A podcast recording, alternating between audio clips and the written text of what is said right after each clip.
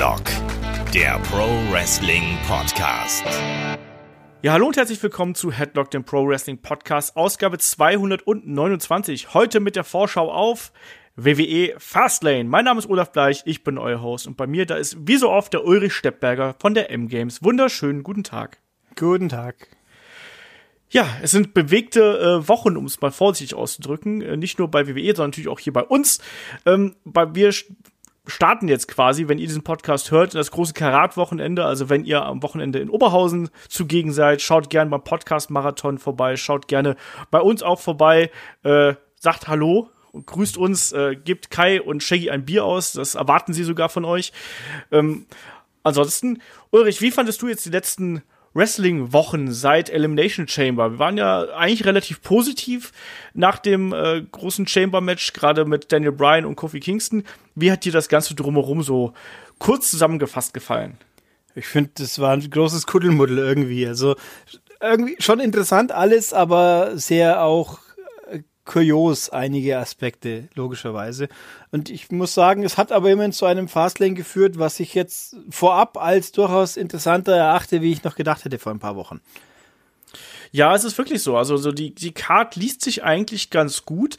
Die Storylines dahinter wiederum eher schlecht, um es mal vorsichtig auszudrücken. Ich muss ehrlich sagen, ich bin die letzten Wochen überhaupt nicht in das WWE-Produkt reingekommen. SmackDown noch besser als bei Raw, aber mit Raw hatte ich wirklich mal wieder und weiterhin und dauerhaft meine, meine Schwierigkeiten. Und vielleicht liegt es auch gerade daran, dass sich Fastlane eigentlich ganz gut liest, dass verhältnismäßig wenig Raw-Matches schon wieder zugegen sind. Das muss man auch mal sagen. Ne? Also da. Ja. ja. Eines. Ne, das, doch eins, zwei, drei, vier. Wenn man. Also dreieinhalb ungefähr. Eigentlich die Hälfte, wenn man so will. Pre-Show lassen wir weg. Ja. Ja, aber es ist, naja, sicher. Eins, zwei, drei, vier. Äh, stimmt, ja, gut. Na gut. ja. Äh, du, hast, du hast natürlich recht, aber es ist trotzdem, dann sehen wir es einfach mal einen ausgeglichenen äh, Pay-Per-View mit leichtem Vorteil für äh, SmackDown, muss man vorsichtig ja, ausdrücken. Klar, weil, das, weil er ein eingefaktes Raw-Match quasi mit dabei genau ist. Das, Und plus die Pre-Show wird auch noch von SmackDown belegt. Das ja. ist schon okay. Ne, ich habe auch die letzten paar Wochen, was mich immer nach wie vor sehr irritiert, ist dieses Brand-Kuddelmuddel natürlich, was äh, nicht nur mit den, mit den Frauen, was ja richtiges Kuddelmuddel ist, sondern auch diese völlig nach wie vor nicht nachvollziehbare äh, Call-Up-Geschichte mit den großen Nummern von NXT, was das eigentlich soll. Kapiert bis heute keiner. Macht keinen Sinn. Die letzte, letzte Call-Up ist total in Arschgang quasi. Das Einzige, was man sieht, ist äh, äh, Lacey Evans, die nichts tut. Und immerhin Heavy Machinery dürfen auch mal was. Wo ist EC3 abgeblieben? Ist der verletzt? Ist nee. dem irgendwas passiert? Ich meine, Lars Sullivan kann man mal ignorieren, das ist eine andere Sache. Aber da kann äh, die WWE wahrscheinlich sogar relativ wenig dafür, so wie sie es angehört hat. Aber ja, was, und Nikki Cross ist auch irgendwo äh, unter ferner Liefen, aber dann holen wir gleich die nächsten vier hoch, die dafür natürlich dann in beiden Brands Dauer belegt, also teilweise Dauerrotation laufen und auch dieses, ich finde auch kurios dieses äh, Brand Mischmasch eben jetzt gerade, weil wir kriegen ja demnächst wieder den, wie heißt International Superstar Shake Up oder wie er heißt? Ja, ja. Äh, und dann vor allem im Herbst, Winter ist dann ja schließlich, also man sollte meinen, wenn die zwei Brands auf verschiedenen Netzwerken laufen, dass dann die Trennung tatsächlich ein bisschen konsequenter erfolgen müsste, weil ja wahrscheinlich Fox und äh, USA ist es immer noch, gell? Ja. Ähm, dass die nicht unbedingt Bock drauf haben, dass ihre Zugnummer doch mal in einer anderen Show vorbeischaut.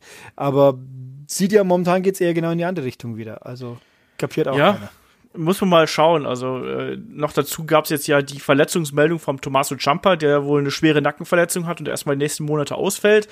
Das äh, wird natürlich auch große Umstrukturierung bei äh, NXT bedeuten, weil er ist ja nach wie vor der Champion dort.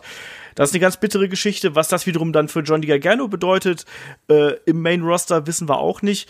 Immerhin Alistair Black und Ricochet sind jetzt anscheinend vorerst sowas wie ein, ein semi-festes Tag-Team und treten jetzt um die Raw Tag Team Championship an. Das ist, das ist auch sowas. Wie, warum? Warum sind die im Main Roster ein Tag-Team? Ich meine, weil die NXT, sich zusammen einen Tätowierer teilen. Ja, äh, beim, bei NXT könnte es, könnten wir es mir verkaufen, weil wir Undisputed Era, dass sie beide einen gemeinsamen Feind haben quasi und sich so zusammenraufen. Ich meine, sie sind ja auch nicht sind ja beide gute quasi. Sie haben ja nicht miteinander Beef, aber es ist halt auch so eine Beliebigkeit da. Was machen denn Total. die zwei zusammen? Die haben auch stilistisch eigentlich ja überhaupt nichts miteinander gemeinsam. Der eine ist ein Flummi, der andere ist, ist ein Allzweckwaffe, so ungefähr. Striker. Ähm, ja, also, mag, ich mag ja beide, aber es ergibt auch kein, auch von der Tonalität der Charaktere her, ist eigentlich in Alistair Black doch eigentlich ein Einzelgänger. Ja. Und, und ein, ein Ricochet ist ein Publikumsliebling, sage ich jetzt mal.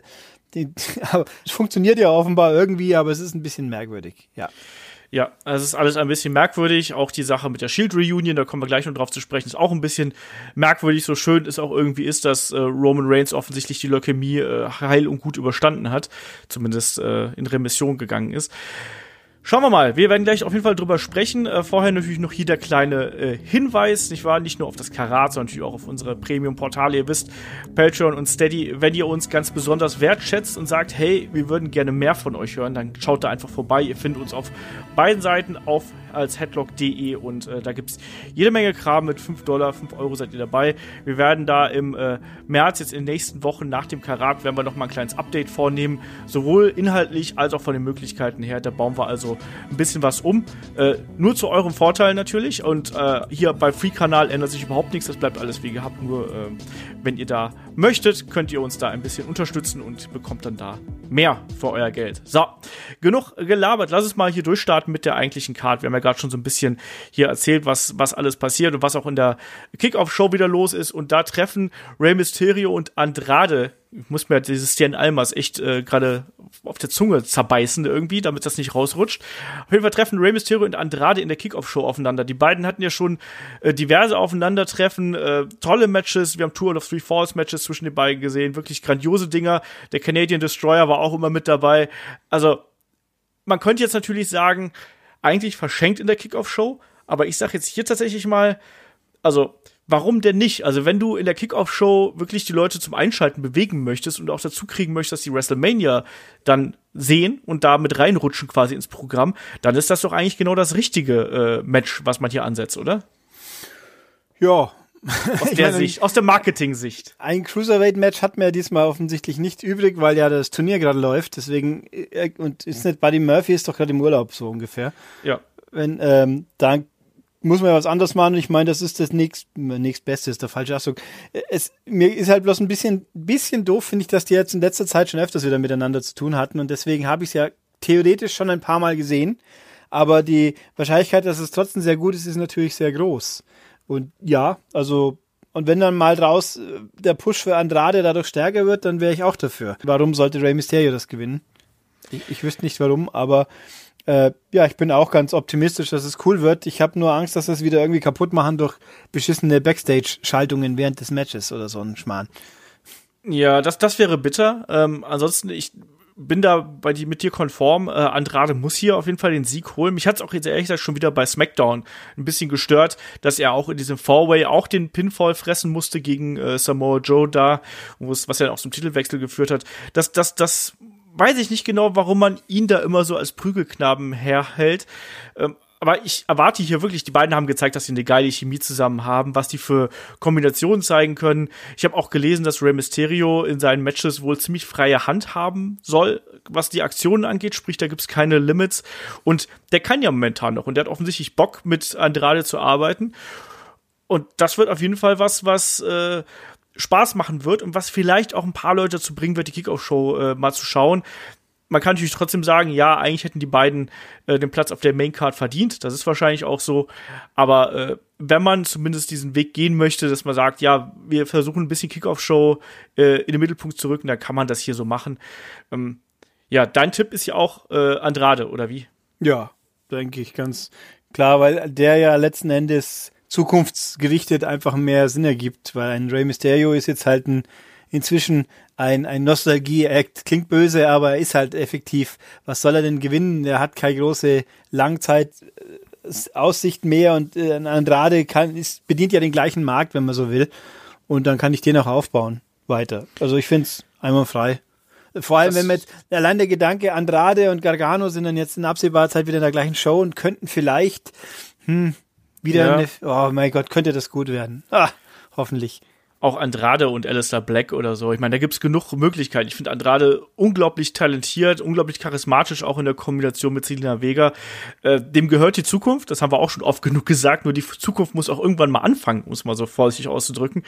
Und ich habe jetzt gerade, wo du drüber gesprochen hast, ich glaube, dass Rey Mysterio das hier machen wird ähm, ich kann es dir nicht genau sagen, einfach so aus Prinzip, weil es ist Kickoff-Show, die Leute sollen gute Laune haben, wenn sie auf die Kickoff-Show rausgehen. Ähm, deswegen tippe ich auf einen auf einen äh, Flugsieg, also durch einen Roller irgendwas Konter äh, für Rey Mysterio hier und bin mal äh, konträr zu dir zur Abwechslung. Ja, ich, ich, vorstellen kann ich es mir schon, wobei ich immer den Eindruck habe, dass Andrade auch eigentlich gar nicht so richtig Heal genug ist und die Leute ihn ja trotz, einfach schon trotzdem toll finden, obwohl er ja ein Arsch ist, also storytechnisch gesehen. Aber er ist ja auch kein Arsch. Ich meine, was hat er denn bis jetzt gemacht? Also klar, ja, ein arroganter Mexikaner, der den Leuten den Job wegnimmt, logischerweise. Also ja. Ne, also ich weiß es nicht. Ich, bis jetzt der, der, Charakter von ihm hat sich mit bei mir noch nicht manifestiert im, im Main Roster, muss ich sagen. Klar, er hat irgendwie diese arrogante Aura und er hat auch hier und da ein paar Attacken natürlich auch äh, äh gesetzt, aber der klassische Bösewicht ist er jetzt nicht, sagen wir es mal so. Aber naja. Es ging ja auch mal das Gerücht durch die Gegend, dass er turnt und dann mit Rey Mysterio ein Face-Duo bildet. Aber das brauchen wir, glaube ich, nicht wirklich. wir brauchen die LWO zurück, die Latino World Order. Hm. Ja, schöne Grüße an Eddie Guerrero an der Stelle, genau. Ähm, ja, also mal gucken, wie dieser Kampf ausgeht, aber wir können uns auf jeden Fall darauf einigen, dass das ein tolles Match werden wird. Äh, egal wie viele Minuten es kriegt. Ich schätze mal so 10, 12, vielleicht auch ein paar mehr werden sie den beiden geben und dann wird das ein richtig äh, flottes, schnell geführtes Match, wie sie es jetzt auch schon ein paar Mal gezeigt haben. Und dann gibt's ja auch schon den Sprung in die Maincard. Also wir nehmen den Podcast hier mittwochs abends auf. Also wenn jetzt zwischen, äh, sagen wir mal, Donnerstag, Mittag und irgendwann Sonntag noch ein Match äh, angesetzt wird, seht es uns nach. Äh, das konnten wir hier nicht mit reinnehmen, weil, wie gesagt, Karat. So, nächstes Match auf der Card ist dann der Kampf um die Raw Tag Team Championship zwischen den Champions The Revival, Alistair Black und Ricochet, die wir gerade schon angesprochen haben, und Bobby Roode und Chad Gable. Ähm, also ein Tag Team Three-Way hier und ja, äh, ich habe ja ein bisschen den Eindruck, dass wir bald äh, die bösen Bobby Roode und Chad Gable hier sehen. Was glaubst du, wie geht das hier für die beiden aus? Gibt das eine Niederlage und dann rasten sie komplett aus? Ähm, also ich glaube zuallererst, dass Alistair Black und Ricochet äh, in der Entscheidung nicht involviert sein werden. Weil sie werden es nicht gewinnen, denke ich. Das wäre zu früh und sinnfrei, solange sie nicht einmal ein Brand festgelegt sind. Und äh, verlieren wäre ja auch Blödsinn, weil wir die, die großen neuen Stars quasi nicht demolieren in so einem Wegwerf-Match in Anführungszeichen. Ergo muss entweder Revival bleiben oder die anderen gewinnen. Ich finde das Revival, das interessant, äh, eigentlich letzten Endes doch das bessere Tag-Team ist, klar. Deswegen werden die anderen über die Story funktionieren. Möglich. Ich meine, es kann aber auch ganz einfach ganz banal sein, dass jetzt die sich splitten und einer turnt halt. Dann ist halt Bobby Roode wieder ein arroganter Heel. Und also Chad Gable als Heel wäre mal interessant, aber der ist eigentlich so natürlich sympathisch irgendwie. Hm. Ja, das wird interessant sein zu sehen. Ne? Chad Gable haben wir bis jetzt noch nicht als Heel gesehen. Ähm, ich glaube aber schon, also auch jetzt die Aggressivität, die die beiden hier in dem äh, letzten Raw-Segment äh, da an den Tag gelegt haben, äh, das hat mir eigentlich ganz gut gefallen und ich bin da mal gespannt drauf, wie sich das äh, weiterentwickelt. Ich bin aber auch der Meinung, dass hier Revival, die müssen jetzt endlich mal einen Sieg holen. Also ich meine, die haben doch jetzt eigentlich nur auf die Fresse bekommen die letzten drei Wochen. Also äh, noch unnöcher, ne? Also klar, das letzte war jetzt ein DQ-Sieg, aber den zähle ich jetzt mal nicht als klassischen Sieg. Aber ansonsten haben die ja seit dem Titelgewinn, äh, waren die einfach nur der Punching Ball äh, für, für, für Black und Ricochet. Deswegen, die müssen das Ding jetzt hier gewinnen. Ähm, logischer wäre natürlich, wenn jetzt zum Beispiel ähm, Ricochet die Shatter Machine einstecken würde und dann eben raus wäre, aber das würde natürlich theoretisch dem Impact so ein bisschen schaden. Ah, ich weiß nicht. Ich tue mich da ein bisschen schwer, ehrlich gesagt, das Ding hier einzuschätzen. Ich würde mir einen, einen Heel-Turn von Root und Gable auf jeden Fall wünschen, weil, wie du schon gesagt hast, ein äh, Bobby Root äh, als arroganter Heel funktioniert einfach viel besser als dieses Saubermann-Image, was er vorher gehabt hat, was total glatt gewesen ist. Und äh, wie der Kampf dann letztlich ausgeht, ich tippe auf The Revival und ich tippe vor allem auch darauf, dass es irgendwie äh, den Punkt gibt, wo dann auch Root und Gable ihre Aggressivität äh, freien Lauf lassen, vielleicht sogar hinterrücks irgendwo attackieren oder sonst irgendwas, um sich einen Vorteil zu verschaffen. Und dann reicht's eben nicht. Und das leitet dann vielleicht auch so langsam die äh, Krisenstimmung zwischen den beiden ein.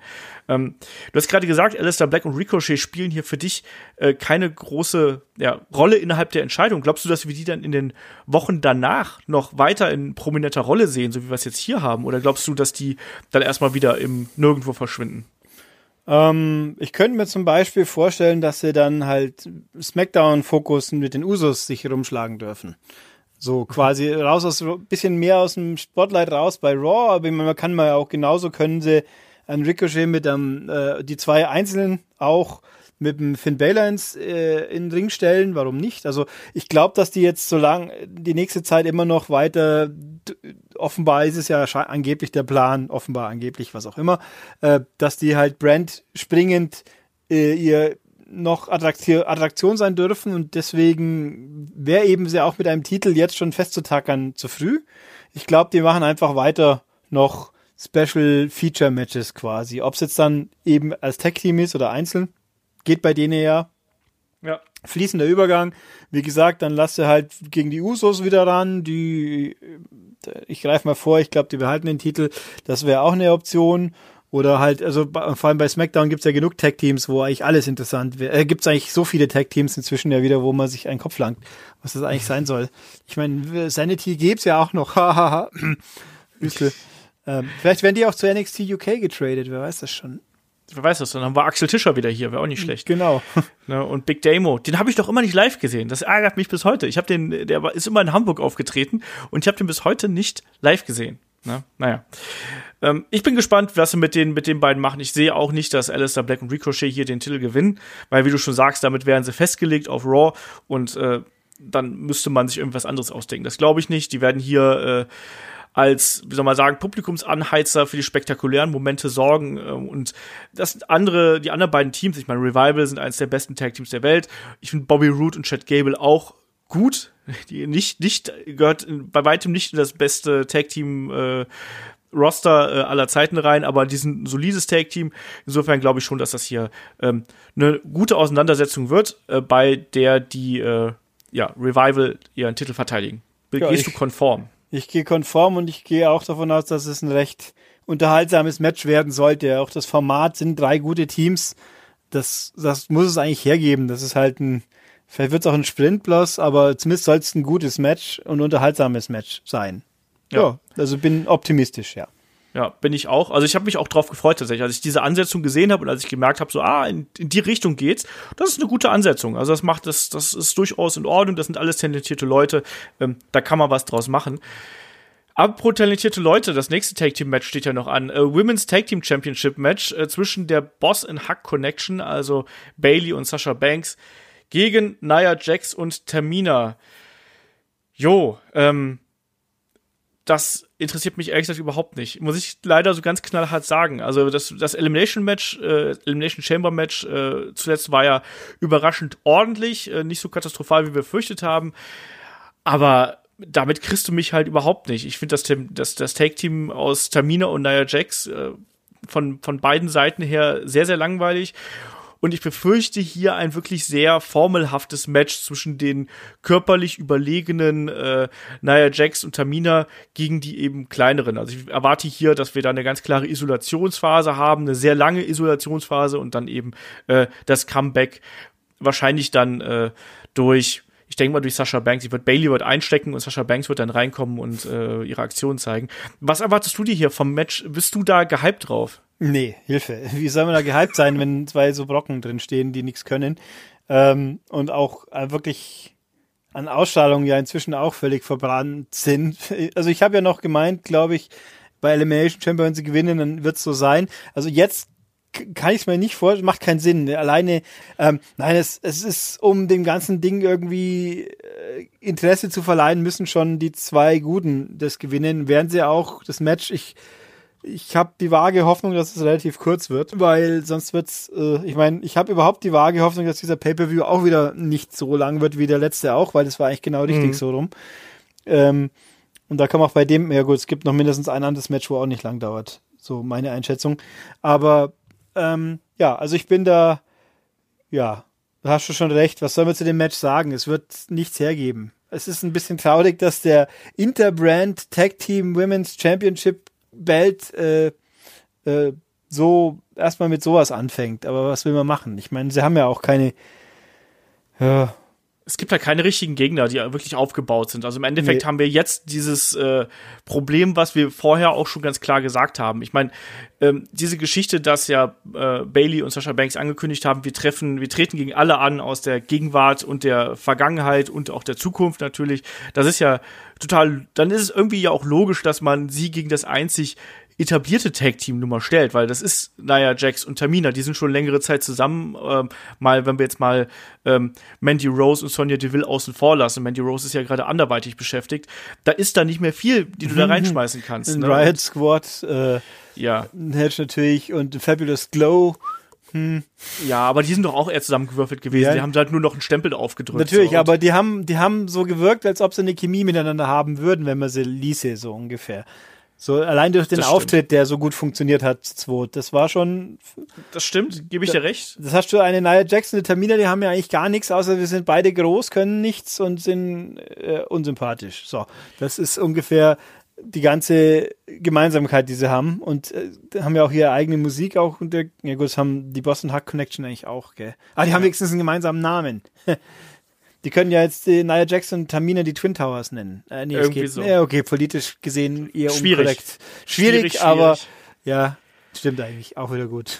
ja, aber wie gesagt, es ist natürlich ganz klar, dass man dann quasi den beiden Babyfaces, und das sind ja Sascha und Bailey hier, ganz klar einfach die größten Brocken quasi vorsetzt, damit die diesen Berg erstmal erklimmen können, um in dieser äh, Metapher irgendwie zu bleiben ich finde es irgendwo logisch, aber mich macht das Match trotzdem nicht an. Ähm, ich befürchte aber trotzdem, dass das ein relativ langes Ding wird. Ich glaube, dass das, dass das nicht so schnell vorbei sein wird, ähm, sondern dass es auf jeden Fall ein bisschen Leiden von den Babyfaces geben wird, äh, wie ich schon gesagt habe, und dann eben das Comeback.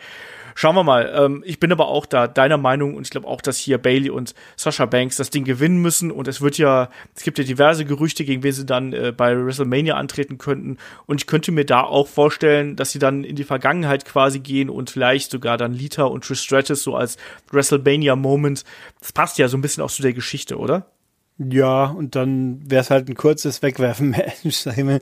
Da, wenn die, die alten, alten Damen die sich ja nicht so schlecht angestellt haben in ihren letzten paar Auftritten zugegeben, aber es ist sicher nichts, was man äh, wegen der In-Ring-Performance dann anschauen würde, sondern halt eben wegen WrestleMania-Moment, Nostalgie, Crossover. Aber äh, gibt sicher wesentlich schlechtere Optionen, also warum nicht? Klar. Ja. Schauen wir mal. Ich finde auch die äh, Sky Pirates, zum Beispiel von NXT, äh, fände ich nach wie vor eine richtig geile Kombination, die ich gern gegen die beiden hier sehen würde. Das wäre auf jeden Fall derzeit die attraktivste Paarung, die ich mir da vorstellen kann. Du hast gerade eben noch die Riot Squad angesprochen, die habe ich natürlich dann auch so ein bisschen vergessen, aber ich muss sagen, die haben in den letzten Wochen auch so auf die Fresse bekommen. Die kriegen nur auf die Fresse, seit sie im Main Roster sind, gefühlt. Ich meine, Ruby Riot hat gegen Natalia verloren. Ja. Äh, ich meine, gut, mit die natürlich heiligen Zorn in sich trug in dem Moment, ist es ja auch okay. Also Storyline-technisch war es schon okay, aber äh, ja, da ist, da, es ist schon traurig nach wie vor, dass jetzt äh, Mandy Rose und äh, Sonja Deville irgendwie viel besser funktionieren inzwischen wie Riot Squad, wo die Anführerin noch dabei ist, die ja kompetent eigentlich auch ist, äh, mehr als kompetent und trotzdem funktioniert's nicht so wirklich. Naja, ist es wie es ist. Naja, schauen wir mal. Also wir tippen hier beide auf äh, Bailey und Sasha Banks und dann hoffen wir, dass sie dann zu neuen Ufern aufbrechen und zu etwas äh, besseren Ufern, grüneren Auen oder sonst irgendwas. Schauen wir mal. Ähm, nächster Kampf ist dann äh, das Match um die SmackDown Tag Team Championship. Sehr viele Tag Team Matches hier auf der Karte übrigens auch. Hatten wir äh, zuletzt eher seltener. Ähm, hier haben wir nochmal äh, die Usos gegen äh, Shane McMahon und The Miz. Und wir haben beim letzten Mal schon drüber spekuliert, ob es jetzt endlich den, den Turn äh, gibt und den, den Breakup zwischen den beiden. Glaubst du, es gibt es jetzt diesmal? Es ist in, in, in der Misses Heimatstadt, muss man dazu sagen. Vielleicht, äh, ne? Ich war ja immer das, das Mr. Faces dann in der Konstellation, weil ja, Shane ja. McMahon der Heel wird. Ähm, also unabhängig davon, wann soll es denn sonst noch passieren? Es sind bloß noch drei Wochen. Also in der beliebigen Raw und oder äh, besser gesagt Smackdown-Folge, sei es auch die am Dienstag dann, es käme mir irgendwie so, so neigestreut vor. Es muss jetzt schon in einem bisschen zentraleren Moment sein und warum ja, also jetzt. Ja, ich gehe ich geh davon aus, die Usos behalten den Titel, weil im Zweifelsfall gibt man den Usos halt einen Titel, weil das, die, die können was, die haben eine Chemie, dann gehen sie nicht zur AEW und äh, also an die, mit die können mit allen gute Matches haben, gefühlt. Ich meine, dann machen die halt äh, WrestleMania mit den Hardys. Ich meine, anderen Grund kann es ja auch gar nicht geben für das, was da passiert, oder? Ja, wahrscheinlich. Ich mein, Matt Hardy, der jetzt sein Wokentum überwunden hat und jetzt wieder Matt Hardy ist oder so ähnlich. Und dann, äh, ja, nur gut, äh, Nostalgie Teil 2 halt auch in dem Fall. Äh, und ja, Miss und Shane, die müssen jetzt, jetzt muss gesplittet werden. Ich, ich sehe bloß irgendwie den anders nicht so recht. Also die ganze Story ist so komisch. Die haben halt, gut, die haben den Titel verloren, aber es war jetzt auch nicht, dass ich, äh, ich meine, Miss ist halt eingerollt worden, war es doch, glaube ich, oder? Ja. Ja. Also es war halt ein ganz normale Standardgeschehen, wie es halt einfach passieren kann beim Wrestling, dass ich mal eingerollt werde. Nicht irgendwie, ich habe mich besonders dumm angestellt oder ich, mir hatten eine, eine dumme Kollision, die ich dir theoretisch übel auslegen könnte, als, als böswillig auslegen könnte, gab's ja alles nicht. Also, hm. Und dann eben die Vignette, wo dann auch Shane sagt, ja, passt schon, Typ, ja. äh, wir machen einfach weiter. Ich weiß nicht, es ist alles ein bisschen, bisschen unkonkret, ein bisschen vage, ein bisschen sinnlos. Äh, ich mache mir ein bisschen Sorgen ums Match an sich. Nicht, was die Leute nicht können. Shane McMahon, egal was man von ihm hält, er liefert ja, außer die Punches halt, letzten Endes schon immer Momente oder kann was, aber wie oft will ich den Coast to Coast noch sehen und wie viele Tische wieder noch durchspringen, das hatten wir halt alles vor drei Wochen erst. Also da sehe ich ein bisschen Problem, dass das Match als Match nicht liefern kann und deswegen einfach nur Storyline wird. Aber gut, vielleicht ist es auch diesmal kurz dann. Schauen wir ja, mal ich vermisse tatsächlich auch so ein bisschen die Andeutung, dass es wirklich ernsthaft kriselt. Mir sind die beiden noch ein bisschen zu bro-mäßig unterwegs, um es irgendwie so auszudrücken. Ähm, und dabei auch noch relativ unterhaltsam. Also äh, ich bin auch gespannt, ob sich einfach jetzt der, ob dann, ob dann wirklich das den, einfach den Knall gibt und dass dann Shane McMahon durchdreht, würde aber eigentlich auch gar nicht zu seinem Charakter passen so richtig. Also von daher schwierig, wie du schon gesagt hast. Ne? Es ist so ein bisschen äh, merkwürdig bis jetzt erzählt. Ich rechne auch damit, dass die Usos hier äh, verteidigen, einfach weil warum denn auch nicht? Warum sollte man jetzt den Titel wieder zurückgeben in irgendeiner Form? Vielleicht gibt's auch jetzt hier die erste äh, ja, weiß nicht, vielleicht gibt's hier die erste Andeutung und dann vielleicht doch erst bei SmackDown den Twist und äh, so die endgültige Geschichte, aber eigentlich, nachdem der, der Event ja dann bei, äh, ja, in, im, ähm, in der Heimatstadt von The Mist stattfindet, wäre das schon eine relativ kluge, ja, Gegebenheit, dass man hier ihn zum äh, äh, zum absoluten Babyface turnt, ne? weil natürlich die, die, Crowd da wird natürlich mehr auf ihn reagieren, ähm, als das vielleicht in anderen Städten der Fall wäre. Also das wäre dann schon mal eine Möglichkeit. Ich sehe aber noch nicht, wie man das wirklich äh, souverän über die Bühne bringen äh, sollte.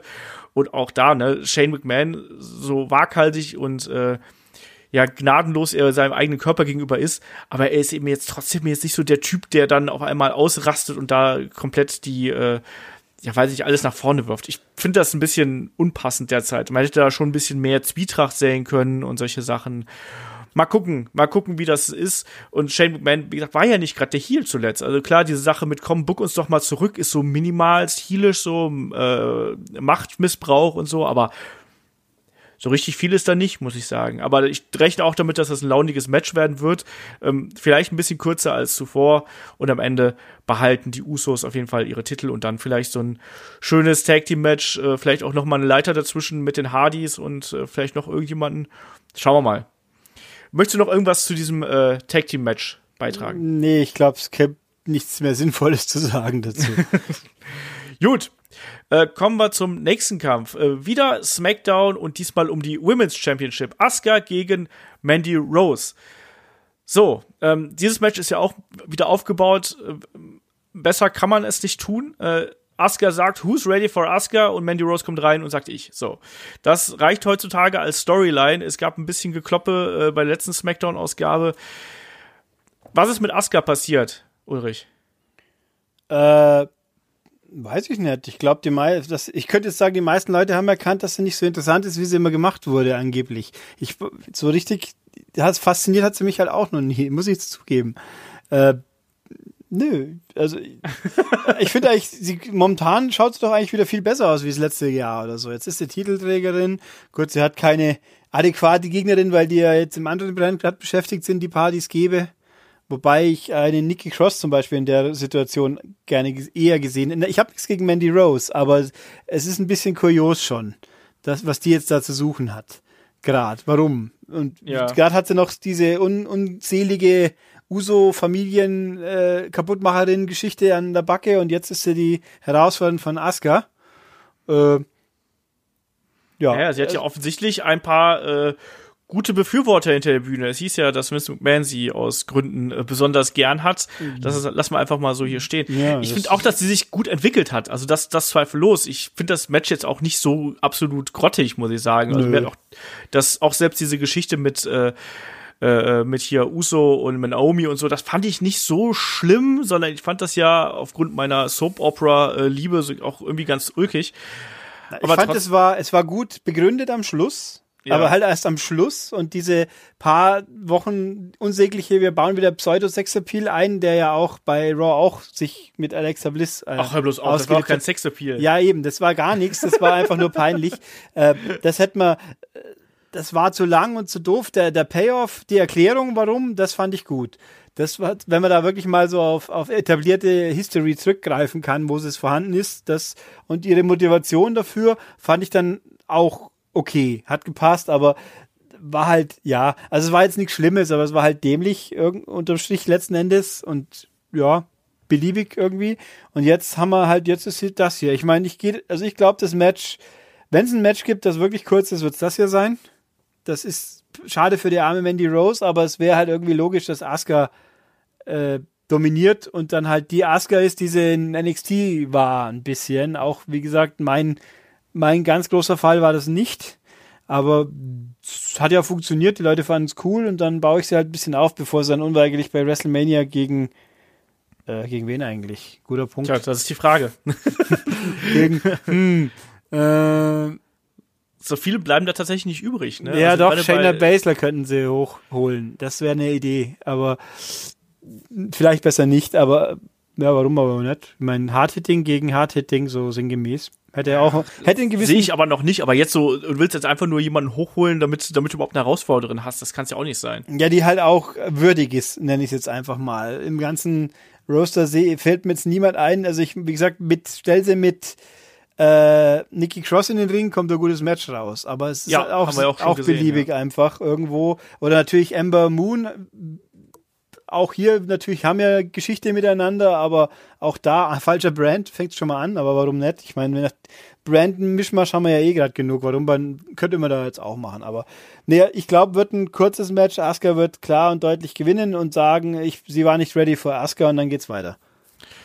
Ich glaube, das wird so ein mittellanges Match, also 8, 10 Minuten irgendwie sowas. Ich glaube, wir sehen noch ein bisschen Eingriff von Sonja Deville. Äh, deswegen zieht, wird sich ein bisschen ziehen so in der in der Richtung zahlmäßige Überlegenheit und so. Am Ende wird aber Asuka das hier Ding das das Ding hier auf jeden Fall nach Hause fahren. Ähm, ich sehe noch nicht dass Mandy Rose so weit wäre dass man ihr den Titel geben müsste. Und ich glaube auch dass Asuka auf der Road to WrestleMania mehr zieht als eine Mandy Rose mit dem Titel. Deswegen ähm, für WrestleMania rechne ich auch mit irgendwie so einem so einem Multi-Woman-Schmonz-Match weißt du wie wir es schon vor ein paar Jahren gehabt haben. Du schmeißt einfach sechs Frauen rein die irgendwie gerade übrig sind also fünf plus die Championess und dann guckst du mal, wer am Ende äh, das Gold irgendwie Wo, in die Hände fällt. Wobei so. das ein bisschen schwierig wird, nachdem sie ja jetzt den nicht May Young Battle, äh, nicht Mula Battle Royale eingeführt haben, weil da brauchen sie auch Frauen für. So, ja. so viele haben sie auf dem Roster auch nicht, dass man hinten nach noch ein 5-6 Frauen-Match ohne weiteres unterbringt. Wenn man die Tag-Teams jetzt mitzählt und das das Triple Threat Match im Main Event natürlich, dann bleibt nicht mehr so ganz viel übrig. Wenn sie alle vorher schon mal kurz äh, sich aus dem Ring geworfen haben. Ich sehe da auch einen Lacey Evans tatsächlich, dass die irgendwann mal das auf die Idee kommt, ne, dass, dass sie irgendwann mal auf die Idee kommt, oh, ich muss nicht nur äh, die äh, Rampe rauf und runter rennen und zwei, drei äh, nette Kommentare mhm. von mir geben, sondern vielleicht kann ich auch mal wieder in den Ring das steigen. Das stimmt also. natürlich. Das wäre natürlich so nach dem Motto, der, die kommt und fordert Asuka raus. Ja. Um, da, und gewinnt am Ende womöglich sogar. Das wäre natürlich ein bisschen merkwürdig, aber nicht, nicht unmöglich. Von, wenn, wenn, wenn sie die ganz große Karriere machen soll, dann wäre es natürlich ein Knalleffekt zum Einstieg. Schon wahr, aber ja, schauen wir mal. Genau, Shayna Baszler ist ja auch noch ein bisschen beschäftigt, die hatte noch den anderen Gürtel mit sich äh, herumzutragen. Schauen wir mal. Also wir beide tippen hier auf Asuka auf jeden Fall und dann, äh, was auf der Road to WrestleMania passiert, das werden wir dann sehen. Wie das, mein Tipp ist da Lacey Evans und oder Schmonz Match äh, in irgendeiner Art und Weise. Ne, weil wer ist ready for Asuka und dann meldet sich halt das halbe Roster und ne, wie auch immer. ja, das wäre was. So, äh, nächstes Match und damit kommen wir dann auch so zum äh, ganz, ganz aktuellen Geschehen. Äh, wir haben äh, die Reunion von The Shield. Roman Reigns, Dean Ambrose und Seth Rollins gehen noch einmal auf Abschiedstournee, bevor äh, Dean Ambrose Vertrag äh, im April irgendwann ausläuft. Und sie kämpfen gegen Drew McIntyre, Baron Corbin und Lashley und äh, mal gucken, ob Elias da noch irgendwie eine Rolle spielen wird. Äh, weiß man ja nicht so genau. Äh, erstmal, ähm, wie fandest du die ganze Geschichte um Roman Reigns? Ich meine nicht im Sinne von die Geschichte um seine Leukämieerkrankung. Da sind wir, glaube ich, alle sehr, sehr glücklich drüber, dass es ihm offensichtlich besser geht, dass man das frühzeitig erkannt hat und dass er das anscheinend ja auch ohne gravierende Nebenwirkungen überstanden hat. Es gibt diese Chronicles-Doku, die sie ihm kurz online gestellt haben, die ist ja irgendwie nicht, nicht so mega lang. Und da wurde ja auch erklärt, dass, man, dass er wirklich Glück gehabt hat, dass man das frühzeitig erkannt hat und er deswegen auch nur, äh, also keine allzu schwerwiegende Chemo äh, über sich ergehen hat müssen und deswegen auch so schnell wieder zurückkommen konnte. Das freut uns, glaube ich, alle. Äh, wie gefällt dir dann vielmehr hier die ganze Geschichte, wie man das mit der Shield Reunion wieder aufgebaut hat? Das meinte ich damit, Ulrich. Äh ich glaube, da muss man einfach in dem Fall wirklich einfach drüber hinwegsehen, weil ja auch die, die Shield-Auflösung so, so nicht funktioniert hat, sage ich jetzt mal. Die, mm. die war ja so, so, ob jetzt müssen wir es schnell machen, weil jetzt ist der Katalyst da, Roman ist weg, jetzt, jetzt splitten wir sie und dann, äh, ich meine, Dean Ambrose funktioniert schon lange nicht mehr vernünftig, als Einzelcharakter gar nicht so. In, in der Gruppe kann er ein bisschen besser aufgehen finde ich. Ähm, und ich meine, Seth Rollins ist ja auch gerade nicht beschäftigt, weil Brock lieber in der Nase bohrt, ergo ist er ja auch frei. Äh, ich finde das okay. Also, ich meine, es war natürlich alles beknackt, dass er sich jetzt plötzlich wieder so, so bald, ich meine, es ist ja immerhin im Rahmen der Show wenigstens über drei Stunden gezogen worden, sag ich jetzt mal. Ja, das, ähm, das war schon, kann man verkraften. Und jetzt als, als Unit funktionieren sie, aber mal inzwischen ist es zu oft schon passiert, ich, sei es jetzt wegen doofer Storyline oder wegen halt höherer Gewalt, das mit dem Splitten und geht halt so nicht. Ähm, aber jetzt, ich sehe die jetzt fast schon als Nostalgie-Act in der Form. Und bisschen, ne? Ja, ja. und so gesehen, aber finde ich es tatsächlich okay. Das Problem, äh, also unter der Annahme, dass Dean Ambrose wirklich weg ist nach WrestleMania, was auch zunehmend, glaube ich, keiner mehr glaubt, wirklich. Ja. Aber ich sag mal so, ich würde ihn nicht vermissen, genauso wenig wie seine Frau am Kommentartisch, aber es ändert sich ja auch nicht. Äh, aber wenn er da bleibt und als Teil von Shield, wenn die, ich würde ihn lieber als Teil von Shield sehen, die als äh, weiß der Henker was. Wobei natürlich als Intergender Herausforderer von Nia Jax wäre es schon, hat auch einen gewissen Charme, einfach weil es so dämlich ist. Aber ähm, ja, guck mal halt mal. Das Problem an dem Match ist eher auf der anderen Seite zu verorten. Ah, ich weiß nicht, ich, ich sehe hier relativ viele Probleme. Ich sehe vor allem hier einen Seth Rollins, der mal wieder nur der Kompagnon ist, also mal wieder nur der Sidekick ist von einem, äh, von einem Roman Reigns. Ich fand diese Shield Reunion auch so, weiß ich nicht, also dann kommt Roman Reigns zurück und sagt, hey, komm, ich will die Band wieder zusammenbringen. Dann sagt Seth Rollins, nee, will ich nicht, der hat mich doch hier betrogen. Und dann sagt Roman, ach komm, Alter, ne, wir hier, ne? Und dann, ah, na gut, okay. Ja, aber ja, Roman Reigns ist halt auch der designierte Champion. Er war ja der Champion. Ja, natürlich. Er hat ja nicht verloren, nicht? Und auch, ich bin auch überzeugt, dass, äh, ja gut, schauen wir halt mal, wenn Brock den Titel bei WrestleMania hält, dann wird es nicht lang dauern, dass er an Roman abgibt. Das ist abzusehen. Wenn er nicht hält, dann wird es wieder interessanter, wie, wie sie es dann damit umgehen wollen. Dann müsste ja zwischendurch nochmal jemand anders quasi äh, sein, damit es nicht gleich wieder Shield-Breakup äh, gibt. Ja, ja gut, wenn eh nur noch zwei von den drei Shield-Leuten sind, aber ach, schwierig. Ähm, aber genau. was mich hier, Entschuldige, wenn, wenn ich hier ins Wort falle, aber was ja, mich hier einfach massiv stört, ist die Tatsache, dass, mein Gott, Seth Rollins steht im freaking Main Event, ich hätte fast was anderes gesagt, von WrestleMania und der ist jetzt hier einer von vielen und kriegt dann eben so ein, so ein Midcard-Programm im Fahrwasser von der Rückkehr von Roman Reigns. Wie gesagt, nochmal, ich finde das toll, dass er wieder gesund ist, freut mich sehr, aber das ist doch keine Art und Weise, wie du den aufbaust. Das ist doch dieses furchtbare Übergangsprogramm und Seth Rollins sieht es aus wie ein Depp mal wieder. Der ist einfach mhm. nur einer von von zweien, die von Roman überredet worden sind, mal wieder äh, als Shields zurückzukommen. Ja, aber er hat Wie halt, du schon gesagt, er hat halt auch nichts Besseres zu tun. Ich meine, Brock Lesnar ja, ist nicht ist da. Kacke. Ja, ja, aber das, das ganze, das, die ganze, ganze Aufbau ist doch kacke. Ja, ich das fühlt sich doch nicht wie WrestleMania Main Event Ja, an. ich schiebe die Schuld dann aber eindeutig dem Brock Lesnar Fetisch in die Schuhe, weil wenn der, ja. wenn der Titelträger halt nie da ist, wie willst du ein Programm aufbauen? Das, pff, dann hätten sie vielleicht nicht schon bei, ja, du hast drei Monate, wo eigentlich nichts passieren kann, weil der andere halt nicht da ist. Aber hm. dann mach halt ein Übergangsprogramm zwischen Seth Rollins und Drew McIntyre im Vorfeld oder sonst irgendwas. Ja. Aber hier, also bei die, ich finde bei dem Männer-Main-Event um den Universal-Title ist in Sachen Aufbau bis jetzt alles schief gelaufen. Äh. Du hast den Champion, der nicht da ist, du hast einen Herausforderer, der verletzt ist, und dann hast du äh, eine, einen, einen, einen Number One Contender, der den Rumble gewonnen hat und eigentlich der, der, der Next Big Star, obwohl der schon mehrfach Champion gewesen ist, was auch absolut absurd ist, weil das hatte, glaube ich, auch, äh, glaube der DX-Member auf YouTube geschrieben, dass der, dass sich Seth Rollins wieder nur anfühlt wie ein IC-Champion, der jetzt zufällig irgendwie in dieses Titelmatch reingekommen ist. Und so ist es. So ist es tatsächlich auch. Schon alleine die Tatsache natürlich, dass diese Dreiergruppierung zu, aus Drew McIntyre und zwei Nichtsen besteht, aus zwei Charisma-Defiziten, äh, ist halt, die haben aber halt eigentlich ein Programm gehabt, wo, wo es damit zu tun hätten. Also das beliebige, und jetzt ist das Shield halt, wir brauchen irgendwelche Gegner, hoppla, dann sag mal zu Braun mal, du hast jetzt eine Pause, wir müssen hier kurz das Shield. Es ist einfach so beliebig und ach, also ich fände es jetzt aber nicht so schlimm, wenn auf der Gegenseite eben drei Leute stehen täten, die wenigstens im, mehrheitlich interessant wären, aber es ist ja nicht so. Du hast halt Drew McIntyre und den Rest.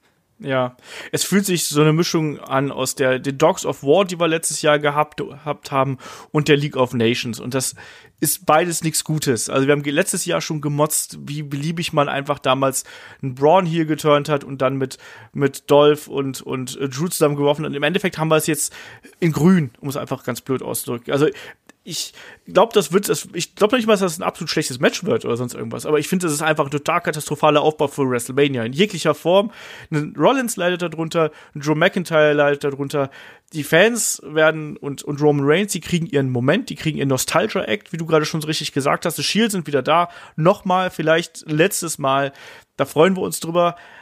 Aber so auf der Road to WrestleMania ist das doch echt nicht gut. Also da, da kannst du mir erzählen, was du willst. Ich sehe hier, um das so ein bisschen Richtung Ende dieses Matches einzuleiten, bevor ich hier noch um Kopf und Kragen rede, ähm, das wird ein ganz klarer Sieg von The Shield. Das kann sogar ein Squash werden. Ja, weißt du? aber ich, also ich schätze mal an Baron und Corbin, hätte ich gesagt, weil die ja. anderen zwei, Lashley ist zwar langweilig wie sonst nix, aber der, der hat ja noch quasi da gibt's noch einen Restglauben, dass da was draus wird. Und Drew McIntyre sowieso und Corbin ist halt da. Und der, ja. bei dem ist es wurscht, ob er auf die Fresse kriegt, so ungefähr. Ob es jetzt eine Triple Powerbomb ist oder, ja, wird eine Triple Powerbomb durch den Tisch am besten nur zu. Und vorher ein Spare natürlich. Und ein Superman Punch und was es sonst noch alles gibt. Also wenn es kurz und schmerzlos wird, hat man, glaube ich, auch kein Problem mit. Vielleicht kommt auch Braun vorher raus, verprügelt die drei Heels, rollt einen in den Ring und die können dann ihre drei Shield-Aktionen machen und das war's. Das wäre auch lustig, dann würden die Leute allerdings, glaube ich, eher buhen. Ja, ach, das ist, ja, ich finde das alles nicht prickelnd, sage ich dir ganz ehrlich. Ich bin damit, äh, der ganze Aufbau für WrestleMania kickt mich derzeit überhaupt nicht, was das, was das Raw-Geschehen und was das US, äh, Universal Championship-Geschehen angeht. Das holt mich überhaupt nicht ab. Ähm, Seth Rollins wirkt ja wie einer von vielen, ähm, wie äh, und und Drew McIntyre sieht dabei nicht gut aus. Ähm, ich weiß nicht, ich weiß nicht, was man was man sich davon verspricht. Außer, dass, dass die Crowd echt nochmal diesen Feel-Good-Moment bekommt, das auch vollkommen legitim ist und dass man danach quasi wieder erst zum äh, Daily Business übergeht. Ich finde das nicht gut. Wir sind auf der Road to WrestleMania, da will ich was Geiles sehen und auch, wir sind, es ist nicht mehr lange hin, verflixt nochmal. So, mein Gott, ich reg mich hier echt über dieses Ding auf. Es, äh, ja, aber ich meine, äh, da, das hat man doch die letzten Jahre auch gelernt, dass WrestleMania letzten Endes bloß eine Sportveranstaltung ist, sage ich jetzt mal. Ja, aber ich glaube halt noch in das Gute im Menschen. Weißt du, dass auch mal was Vernünftiges bei rauskommt? Ja, ich meine, die Chance, bei Becky, und, bei Becky, Ronda und Charlotte machen wir es doch richtig. Ja, das ist das erste Mal seit vielen Jahren wieder ein Main-Event kommt, wo die Leute auch wirklich sehen wollen. Das ist natürlich, außer natürlich, das Main-Event ist dann Triple H gegen Batista. Das könnte ja auch passieren. ich, ja, super Hollywood-Star gegen, gegen The Game. Wie hat dir die, äh, die Geschichte mit Batista und äh, Triple H eigentlich gefallen? Ich find's äh, kurios. Also ich finde äh, Batista mal kurz so verprügelt einen 70-Jährigen, das ist schon irgendwie grob, aber ich finde äh, so als Abkürzung für Batista ist gleich Arschloch äh, und äh, ich fand's okay. Also meine, dieses Match, da kommen wir nicht drum rum, dann kann man den Aufbau auch so machen.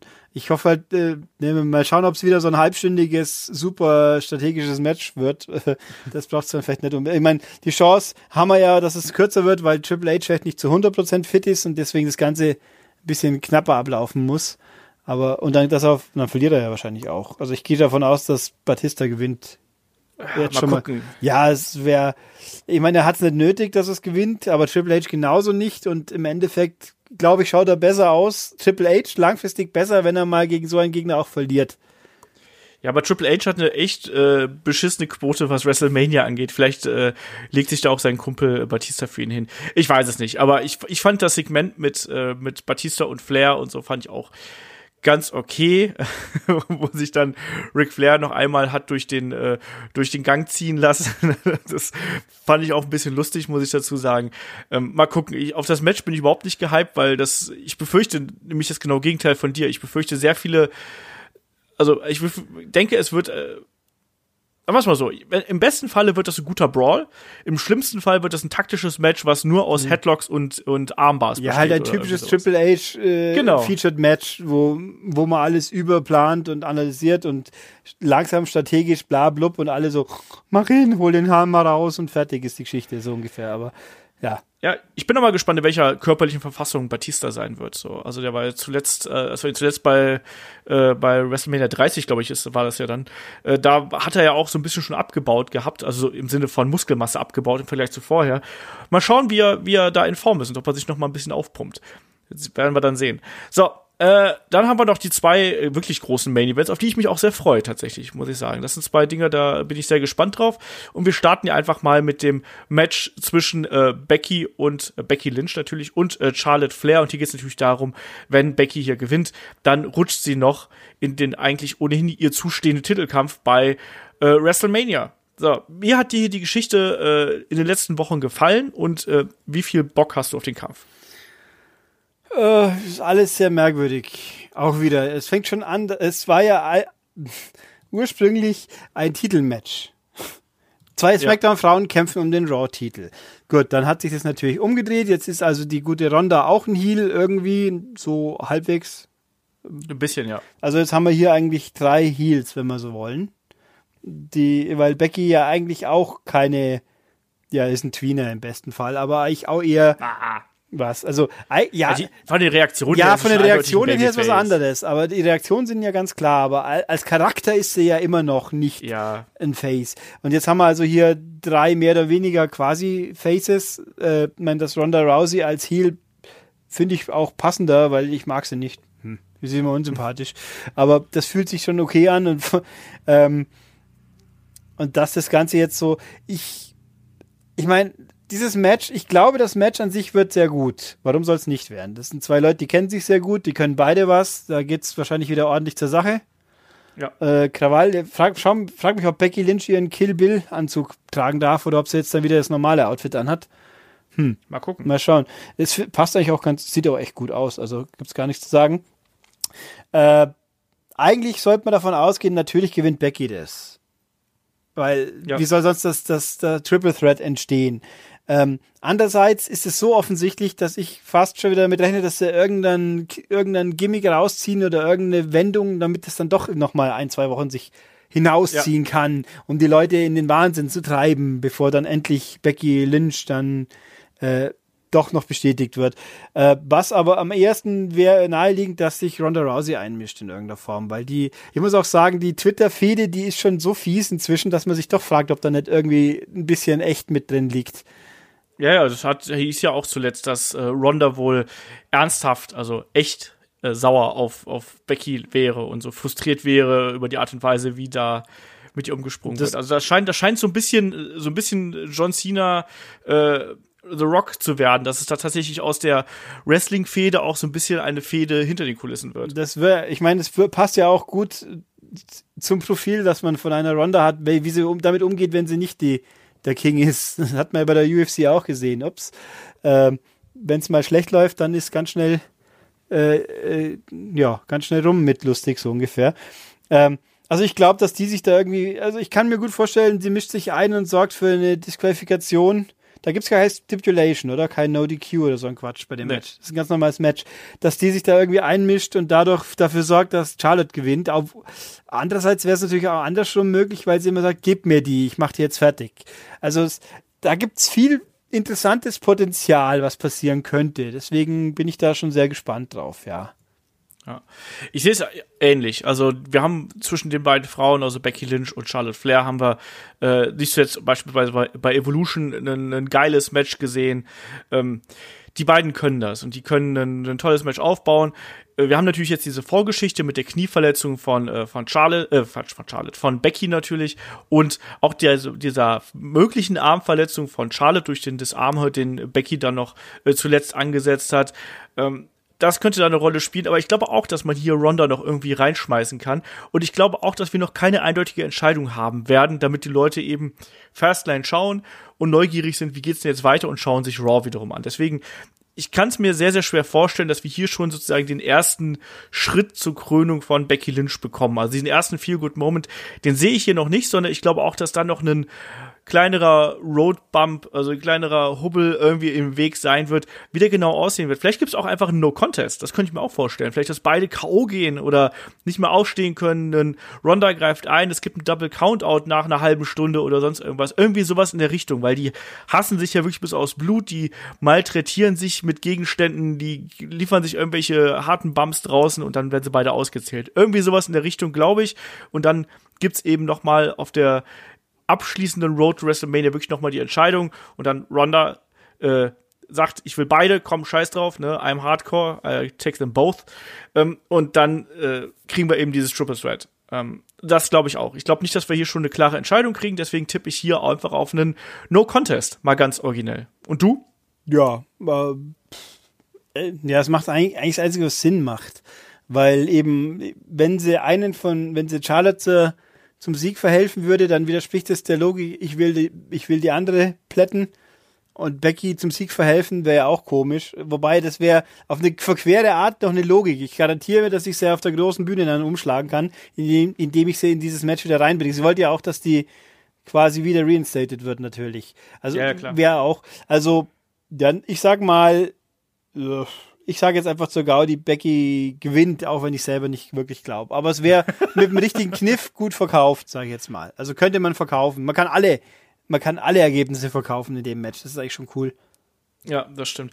Schauen wir mal, äh, wie das ausgeht, aber ich bin da auf jeden Fall auch sehr gespannt drauf. Also das ist, wie gesagt, für mich die einzig wirklich gut aufgebaute WrestleMania-Fehde, die wir haben. Auch da, es gab Höhen und Tiefen. Also zum Beispiel die Verhaftung von Becky Lynch hätte ich nicht nochmal gebraucht. Also ich habe das irgendwie jetzt oft genug gesehen, dass sie von Sicherheitskräften abgeführt wird. Aber das ist schon insgesamt, äh, ist das eine, eine richtig schön aufgebaute Fehde und die macht mir Lust auf WrestleMania und auch auf diese Fehde. So, eine andere Fehde, die auch gut aufgebaut worden ist, oder merkwürdig auch aufgebaut worden ist, ist natürlich die Geschichte um den äh, WWE Championship. Äh, Champion Daniel Bryan trifft auf Kevin Owens und nicht auf Kofi Kingston, weil ja Vince McMahon persönlich Kofi aus äh, dem Titelmatch rausgezogen hat und stattdessen Kevin Owens zurückgebracht hat. Kevin Owens äh, plötzlich wieder Babyface, obwohl er quasi vom bösen Boss persönlich hier äh, ins Match geworfen ist, finde ich sehr merkwürdig. Das Match finde ich trotzdem geil, aber ich finde die Ansetzung, wie es durchgezogen wird, trotzdem merkwürdig. Wie geht's dir dabei? Ja, es ist alles sehr, sehr abrupt halt auch wieder. Ich meine, die, die Vignetten von Kevin Owens, diese, die ja schon angelaufen sind, immerhin, die waren ja offensichtlich drauf getrimmt, ihn sympathisch zu machen und seinen, seinen echten Charakter quasi, seinen Familienmensch hier mal in den Mittelpunkt zu rücken. Ja. Äh, was mich auch interessiert, ob, ne, ob das jetzt unweigerlich wieder eine 180-Grad-Wende nimmt, wenn Sami Zayn auch wieder auftaucht. Ob es dann da wieder, jetzt hauen wir die zwei wieder zusammen. Es funktioniert immer, auch wenn wir schon 15 Millionen Mal gesehen haben. Ähm, also, dass er ein bisschen auf sympathisch getrimmt wird, das ja, aber trotzdem, dass es dann gleich so erfolgreich läuft und eben auch trotz Vince McMahon und äh, es ist alles sehr komisch. Ich meine, die, die Frage ist ja, wie geht's weiter? Ich, äh, also es gab ja das Ding, dass er eigentlich, dass, dass das jetzt das vorgezogene WrestleMania-Match ist. und dass sie umgebucht haben, weil Kofi jetzt so beliebt ist, dass man den bei WrestleMania doch tatsächlich gegen Daniel Bryan lässt.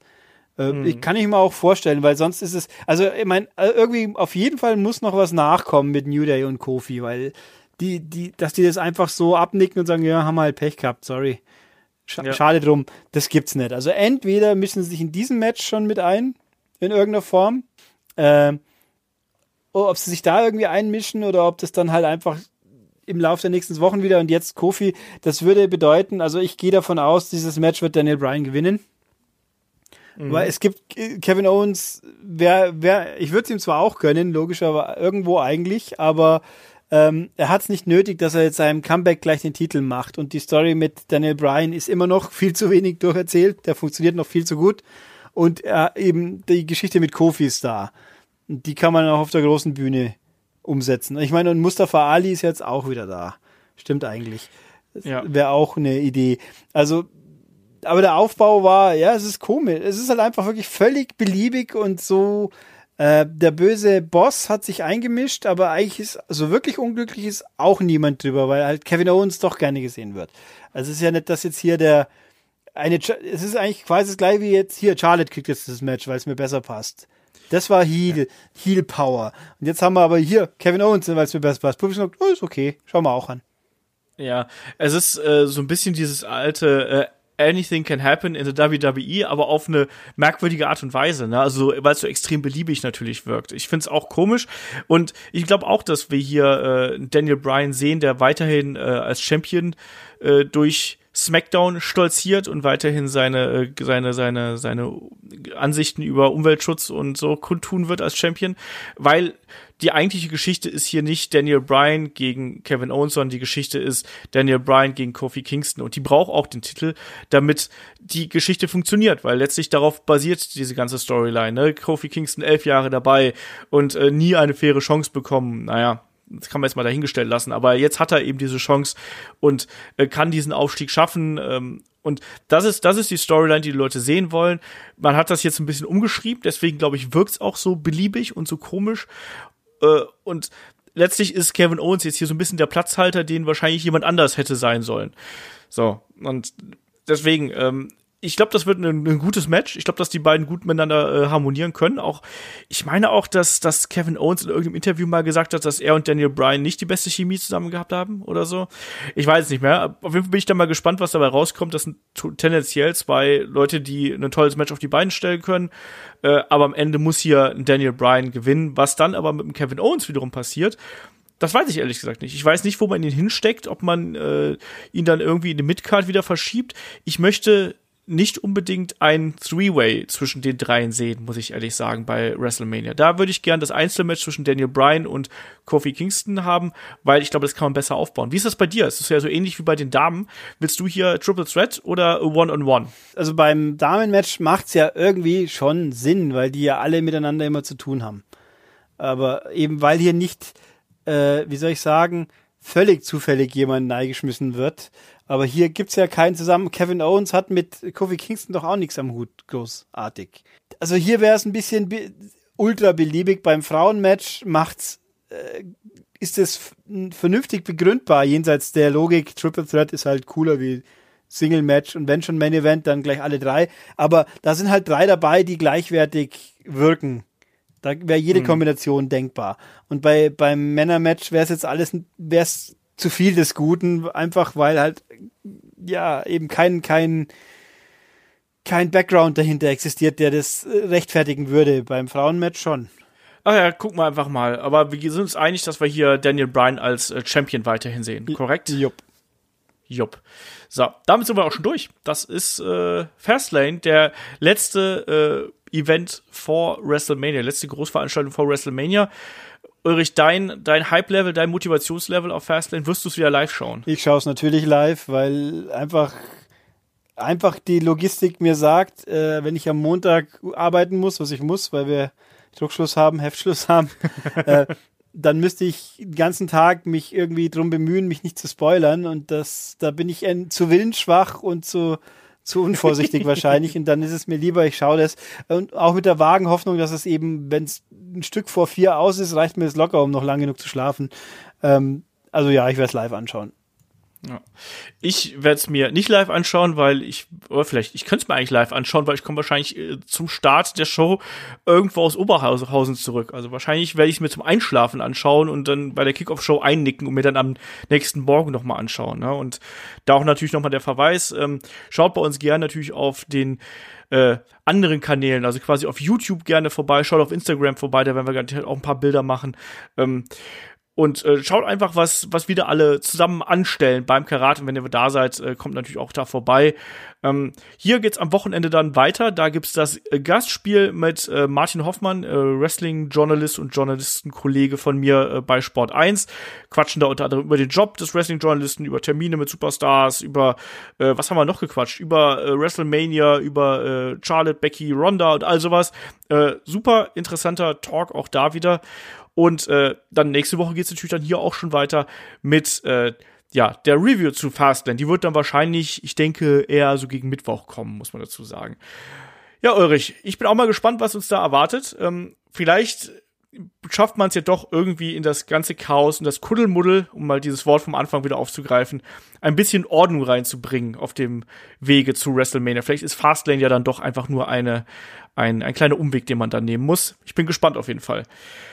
Jo, dann sage ich schon mal hier auf dem Wege Dankeschön Ulrich an euch da draußen, wenn ihr nichts Besseres zu tun habt, gerne noch ein bisschen mehr Headlock haben wird. Patreon und, Fa äh, und, und Steady natürlich, äh, findet ihr uns als headlock.de. Und in dem Sinne, ein schönes Wochenende euch. Schaut bei uns vorbei wegen der Karatberichterstattung und macht's gut. Viel Spaß bei Fastlane. Bis denn. Tschüss. Tschüss.